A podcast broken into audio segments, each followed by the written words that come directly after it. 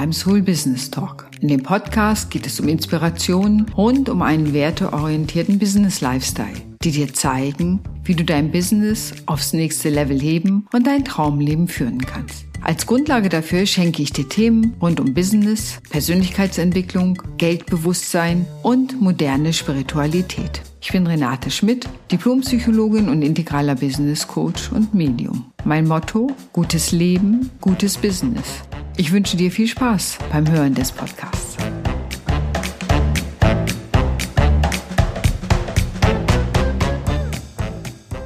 Moin und wie schön, dass du wieder dabei bist. Ich bin Renate und heute soll es um das Thema Altersarmut gehen. Oh, das ist ein Thema, wo man gar nicht so gerne hinguckt und dennoch ist es ja doch vor Augen. Letztens habe ich eine Werbung am Hamburger Hauptbahnhof gesehen. Da stand drauf, vier von fünf Frauen steuern auf die Altersarmut zu.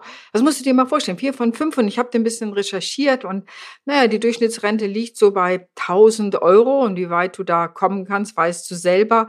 Und ähm, erkenne das eben auch aus Coachings, dass das ein Thema ist, das total unsexy ist, weil man natürlich ungern dahin gucken möchte und gleichermaßen ist es auf der Hand, denn ja, wie viel Geld möchte ich im Alter haben und was tue ich dafür? Und dafür muss man, so blöd es ist, hingucken beim Thema Geld. Und ich weiß, du weißt ja, dass ich mit den Archetypen arbeite, nicht alle Archetypen primär gerne auf Geld gucken und sich damit beschäftigen. Das kann manchmal schon eine Hürde sein, sich angemessen darum zu kümmern. Aber ganz ehrlich, als ich 30 war, war das Thema Alterssicherung echt weit weg. Ja, da Alter, wann ist das denn? Das konnte ich weder sehen noch fühlen in gewisser Weise. Da habe ich mich auch ja nicht damit auseinandergesetzt und ich hätte auch gar keine Ideen gehabt, was ich anderes hätte tun können, als in die Rentenkasse einzuzahlen, was ich damals tat. Mit 40 habe ich mich dann wenigstens beraten lassen. Und das war auch ganz gut. Ich habe mir damals eine Beratungsstelle gesucht, die sich auf Frauen spezialisiert hat, weil Frauen sozusagen nochmal, ich sag mal, was Geld und Geldanlagen geht und all diese Dinge nochmal andere Bedürfnisse haben oder auch andere Ressourcen, muss man auch gerechterweise sagen, als auf Männer ist es leider auch da immer noch ein Unterschied. Jedenfalls habe ich mich da damals beraten lassen und ähm, ja, was soll ich sagen? Was sie mir im Grunde gesagt haben damals, und das fand ich auch uncool, dass ich ab jetzt eigentlich ein sehr frugales Leben führen müsse, alles Mögliche sparen, was ich an Einkünften habe, damit ich einigermaßen gut abgesichert bin im Alter. Und das sozusagen, obwohl ich mit 15 angefangen habe zu arbeiten, musst du dir mal vorstellen. Also so, ich habe natürlich dann über Abendschule Abi gemacht und dann noch studiert, aber ich habe im Grunde mit 15 tatsächlich bin ich ins Arbeitsleben eingetreten und was ich da von der Rentenkasse kriege, erzähle ich dir lieber nicht, dann fängst du an zu weinen.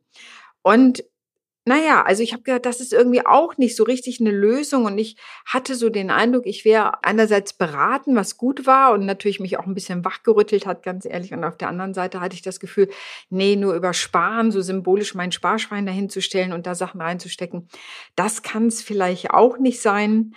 Und ich habe auch den Eindruck gehabt, wenn ich da heute drauf gucke, es ist mehr eine Beratung aus einer, aus dem Mangelbewusstsein heraus gewesen. Geld ist knapp, Geld ist eine Energie, da muss man drauf aufpassen muss man sparen, zurücklegen. Das ist sicherlich eine Strategie, eine Aktion Sparschwein. Also nicht, dass ich dir empfehlen würde, ein Sparschwein hinzustellen, aber symbolisch gesprochen, natürlich ist es gut, Rücklagen zu bilden und dann zu gucken, wo lasse ich dir. Hm, und dann passierte Folgendes sozusagen. Mit 45 entdeckte ich das Thema Geldbewusstsein. Ja, die psychologische Dimension des Geldes und jetzt passierte was ganz Spannendes. Jetzt nahm ich auch finanziell Fahrt auf. Das eine ist, ich beschäftigte mich mehr damit, wenn ich so sagen würde, über habe ich auch mehr die Verantwortung für mich und mein Leben da übernommen und und äh, auch natürlich meine finanzielle Zukunft. Und plötzlich hatte ich auch Ideen. Das heißt, ich löste Geldblockaden auf und habe mich einfach damit auseinandergesetzt, habe investiert, ne, einen Teil meines Umsatzes dann auch gezielt investiert äh, habe ein passives Einkommen aufgebaut, wobei ja jeder weiß, dass passives Einkommen nicht heißt, man muss nicht arbeiten, aber du weißt, worauf ich hinauf will.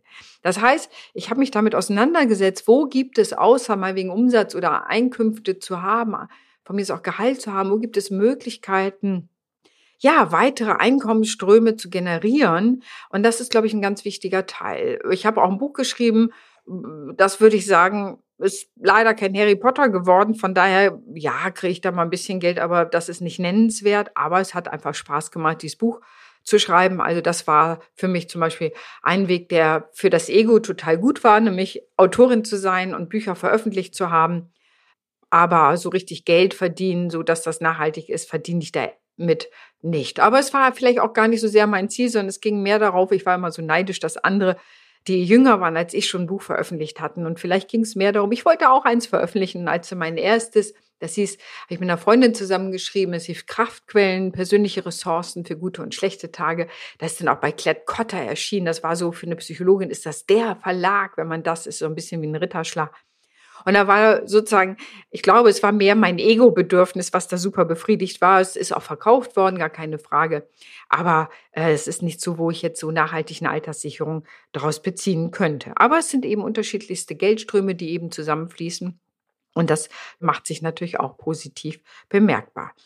Aber was nochmal zurück auf das Thema Geldbewusstsein. Jetzt war mein Handeln aus dem Bewusstsein der Fülle heraus und dadurch habe ich ganz andere Dimensionen entwickelt, sozusagen zu sehen, äh, was kann ich fürs Alter tun, äh, so die klassischen Anlagemöglichkeiten natürlich, wie risikoaffin bin ich. Äh, ich habe gelernt, dass es gut ist zu verstehen, in was man investiert, sonst kann man nämlich auch Geld verlieren, was ich auch gemacht habe und habe da so meine ganz eigenen Erfahrungen mitgemacht. Wie sicher muss es für mich sein? Ne? Dann gibt es sicherlich gute Anlagestrategien, die ich, wo man bei einer guten Finanzberatung sich natürlich auch durchaus beraten lassen kann. Wohin soll die Reise gehen? Ähm, ja, ob ich, äh, wie risikobereit ich da bin oder risikoverhaftet. Und da gibt es natürlich ein sehr breites Spektrum, auf das ich hier aber gar nicht so sehr gerade eingehen möchte. Also jetzt kann ich definitiv anders auf, mein, auf das Thema Alter gucken, Alterssicherung mit all den Unwägbarkeiten, die die Welt mit sich bringen kann. Aber ich habe hingeguckt, ich habe was getan, ich habe andere Lösungen gefunden, als sozusagen nur ein Sparschwein aufzumachen und mich an jeder Stelle einzuschränken, sondern ich habe einen Möglichkeitsraum eröffnet und habe eben Neues entwickelt. Und die Tage habe ich so Menschen in meinem Newsletter gefragt, wie macht ihr das eigentlich mit der Alterssicherung? Wie sieht das aus? Und ich habe ganz unterschiedliche Antworten gekriegt von man, ich habe jetzt gerade ein Familienunternehmen äh, übernommen und hoffe einfach, dass das sozusagen meine sichere Bank fürs Alter auch ist, dass ich das so ausbaue, dass es so, ne, so mir eine solide Basis bildet. Andere sagten, Oh, ja, ne, ich habe Versicherungen nicht weiterzahlen können oder meine Eltern haben Versicherungen nicht weiter gezahlt, äh, die sie aber mir eigentlich zugesagt hatten. Und das habe ich aber aus den Augen verloren, weil ich im Ausland war. Und so ist eben dieses Thema auch, sich abzusichern, Versicherungen zu machen, das Geld im Bewusstsein zu halten, ein ganz ja, entscheidender Punkt, wenn es um das Thema Geld geht, da auch ein Augenmerk drauf zu haben und da das im wahrsten Sinne des Wortes im Blick zu behalten. Und das führt eben auch zu unterschiedlichen Ergebnissen. Eine Frau äh, schrieb mir denn so, ja, meine Rente, das ist das, was man nicht sieht. Also die ist so klein, dass ich froh bin, dass es äh, hier eine soziale Absicherung gibt. Und ich dachte, ich hatte so große Träume für die Zeit, wenn ich in Rente gehe, dass ich reise, dass ich Raum habe, dass ich endlich mal mehr das leben kann, was ich möchte. Und dieses Thema Träume haben, haben ja viele. Was möchte ich, wenn ich älter bin? Was möchte ich da machen? Und es braucht sicherlich auch im Moment noch auch finanzielle Mittel damit. Man kann vieles auch ohne Geld machen, aber Geld rundet aus meiner Sicht das Leben an den Ecken definitiv ab und schafft einfach neue Möglichkeiten. Und deswegen ist mir das so wichtig, dass du dich damit auseinandersetzt, wie ich es auch getan habe, mit dem Thema, wie sichere ich mich ab. Und gerade für Selbstständige ist es natürlich nochmal ein doppeltes Thema.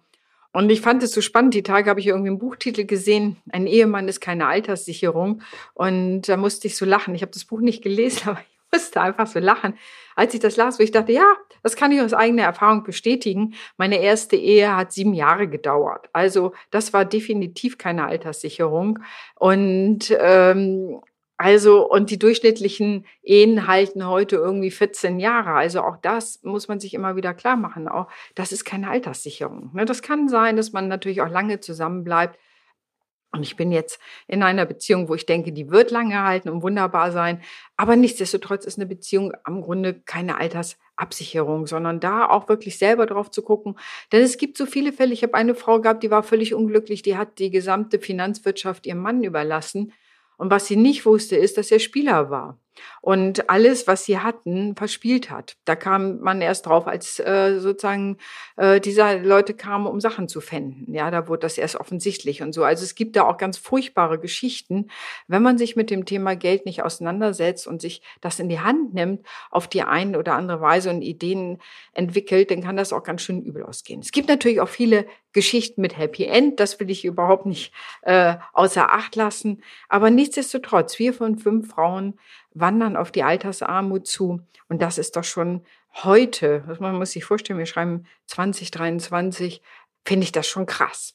Und wie du ja weißt, bin ich dafür, eben sich mit dem Thema Geld auseinanderzusetzen, zu gucken, was brauche ich, dafür auch zu sorgen, Möglichkeiten zu schaffen und da eben in diesem Möglichkeitsraum einzutreten, Gelegenheiten zu schaffen, Ideen zu generieren, vielleicht ein kleines Nebenbusiness aufzubauen, wenn du angestellt bist oder passives Einkommen aufzubauen. Es gibt so viele Wege, wirklich noch andere Einkommensströme zu generieren.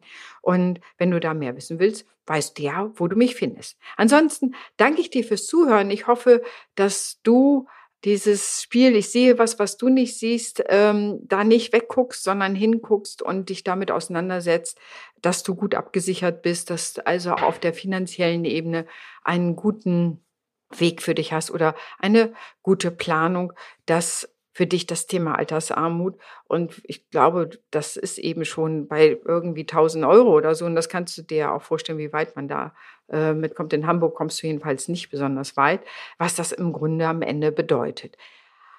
Ja, du Liebe, danke dir fürs Zuhören. Wenn du jemanden kennst, für den dieser Podcast interessant sein könnte, freue ich mich natürlich, wenn du den weiterempfehlst. Und ansonsten wünsche ich dir einen wunderbaren und erfüllten Tag. Deine Renate.